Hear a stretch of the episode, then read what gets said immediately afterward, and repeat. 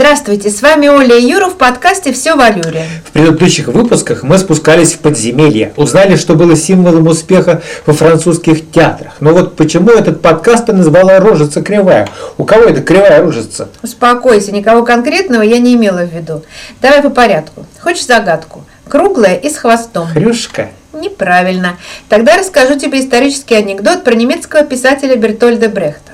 Один неизвестный автор прислал ему свою пьесу, не поставив знаки препинания, написав «Я отличаюсь от всех драматургов тем, что не ставлю запятых, так как убежден, что они не нужны». Он попросил Брехта расставить запятые, если тот сочтет нужным. Брехт возвратил пьесу со словами «Считая запятые необходимыми, прошу вас в следующий раз прислать только их. Текст как-нибудь сочиню сам». Занятно, и что же? Читая эту историю, я подумала, откуда вообще взялись запятые? Вспомнил, точка, точка, запятая, вышла рожица кривая. Так разгадка запятая. Догадался таки. Так вот, сегодня это наш герой. Вспомнилась фраза с роковым значением запятой «казнить нельзя», помиловать. И я решила узнать про эту самую запятую. И почему, собственно, не за шестую или за третью. Интересно, может цифра 5 сыграла какую-то роль? И я так сначала подумала. Так вот, удивительно, но факт.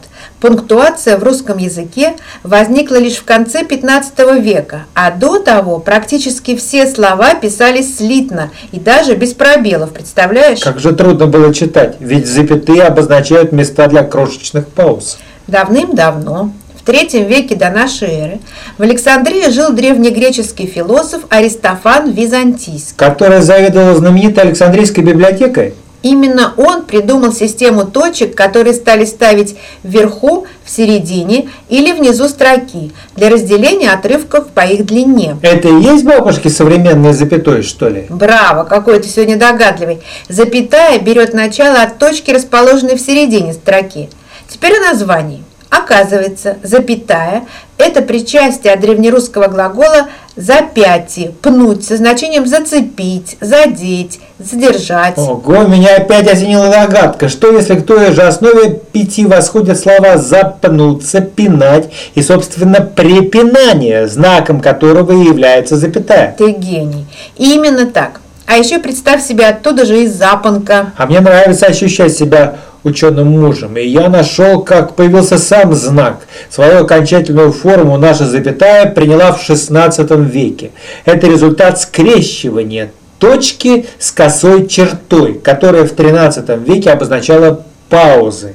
А знаешь, кто придумал такой графический знак? Запомни, это итальянец Альдо Мануций. Тот, кто изобрел всем известный шрифт «Курсив»? Блещешь эрудицией. Это все официальная версия, но я нашла еще в семитских языках соединительный союз «вав» и разделял смысловые фрагменты.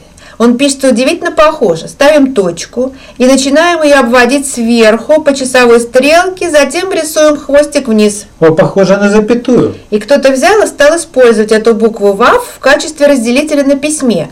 А это как раз шестая буква семитского алфавита. Идет она за пятой. Вот и думайте. Опять загадка. И хорошо. В русском языке 10 знаков препинания. Почитайте о них. Правда любопытно. Не будем вам мешать. Кстати, сообщаем, что теперь наши новые выпуски по субботам. Будьте с нами, чтобы у нас и у вас было все, все в валюре.